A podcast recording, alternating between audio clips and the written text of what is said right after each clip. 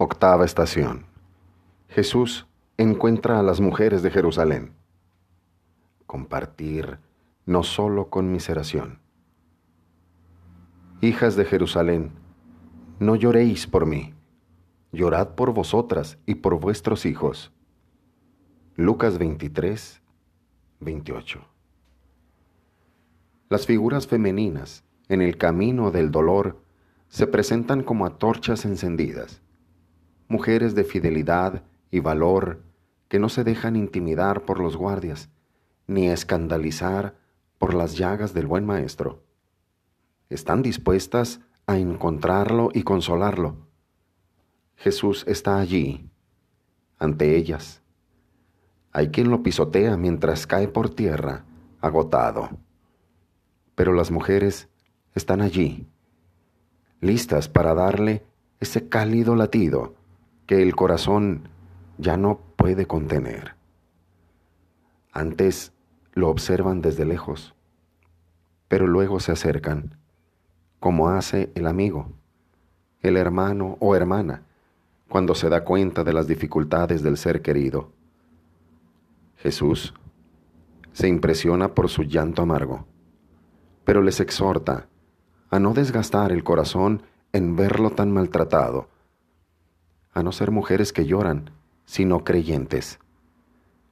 Pide un dolor compartido y no una conmiseración sollozante, no más lamentos, sino deseos de renacer, de mirar hacia adelante, de proceder con fe y esperanza hacia esa aurora de luz que surgirá aún más cegadora sobre la cabeza de quienes caminan con los ojos puestos en Dios.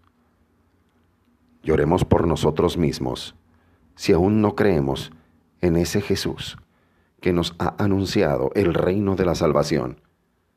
Lloremos por nuestros pecados no confesados. Y lloremos también por esos hombres que descargan sobre las mujeres la violencia que llevan dentro. Lloremos por las mujeres esclavizadas por el miedo y la explotación. Pero no basta compungirse y sentir compasión. Jesús es más exigente. Las mujeres deben ser amadas como un don inviolable para toda la humanidad, para hacer crecer a nuestros hijos en dignidad y esperanza. Oración. Señor Jesús, frena la mano que ataca a las mujeres, libera su corazón del abismo de la desesperación cuando se convierten en víctimas de la violencia, enjuga su llanto cuando se encuentran solas y abre nuestro corazón para compartir todo dolor con sinceridad y fidelidad más allá de la compasión natural, para hacernos instrumentos de la verdadera liberación. Amén.